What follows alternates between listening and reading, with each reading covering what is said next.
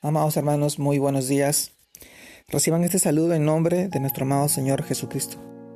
Permítanme poder compartirles esta porción de la palabra y meditar en el tema de hoy que se titula La escalera al cielo.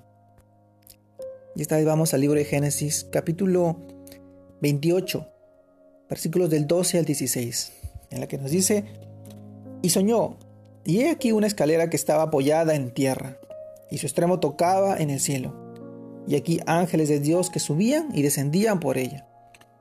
Y he aquí Jehová estaba en lo alto de ella, el cual dijo, Yo soy Jehová, el Dios de Abraham, tu padre, el Dios de Isaac. La tierra en la que estás acostadas te la daré a ti y a tu descendencia. Será tu descendencia como el polvo de la tierra, y te extenderás al occidente, al oriente, al norte y al sur. Y todas las familias de la tierra serán benditas en ti y en tu simiente. He aquí yo estoy contigo, y te guardaré por donde quiera que fueres, y volveré a traerte a esta tierra, porque no te dejaré hasta que te haya hecho lo que te he dicho. Y despertó Jacob de su sueño, y dijo, Ciertamente Jehová está en este lugar, y yo no lo sabía. Génesis capítulo 28 versículos del 12 al 16. La escalera al cielo. Amados hermanos, si miramos la vida de Jacob, no era precisamente alguien que tenía temor de Dios y confiaba en él.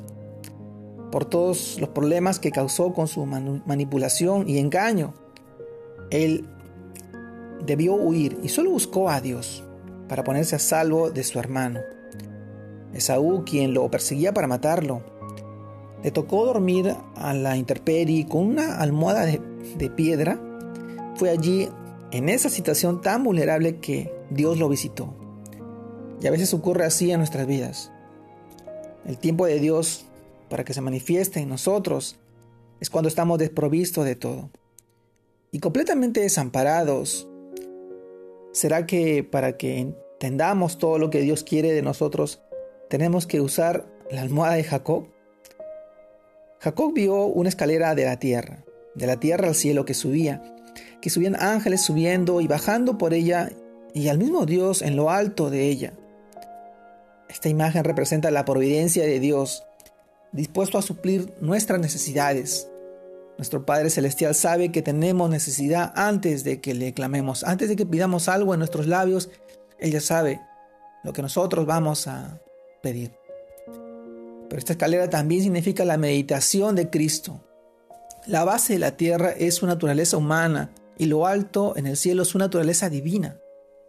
Cristo es la escalera, el camino que nos lleva al Padre para alcanzar su favor. Por medio de Él los pecadores nos acercamos al trono de la gracia y no hay otro modo de hacerlo. Jesús dijo en Juan capítulo 14 versículo 6, Yo soy el camino, la verdad y la vida. Nadie viene al Padre sino por mí. Así como Dios le habló a Jacob en su visión, le recordó las promesas y bendiciones que tenía para él y prometió guardarlo. Todas las buenas nuevas que recibimos del cielo solo vienen a través de Jesucristo. Cristo es la gran bendición para la humanidad y toda la familia, toda tu familia es bendecida cuando cree en Él y se cobija bajo su amparo. Las mismas palabras dichas de Jacob, he aquí yo estoy contigo. Jesús nos las repite para darnos la seguridad de que nos ama y nunca nos abandona, a pesar de lo que somos. Hoy pidámosle a Dios, pidamos a Dios en visión para entender su voluntad para nosotros y recordemos lo que nos enseña Proverbios capítulo 29 versículo 18. Donde no hay visión, el pueblo se extravía. Dichosos los que son obedientes a la ley.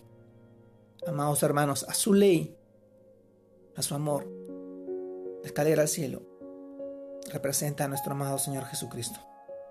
Hoy, en estos días, en este nuevo año que empieza, las cosas deben ser diferentes. Todo lo que vivamos debe ser diferente a lo que fue el año anterior.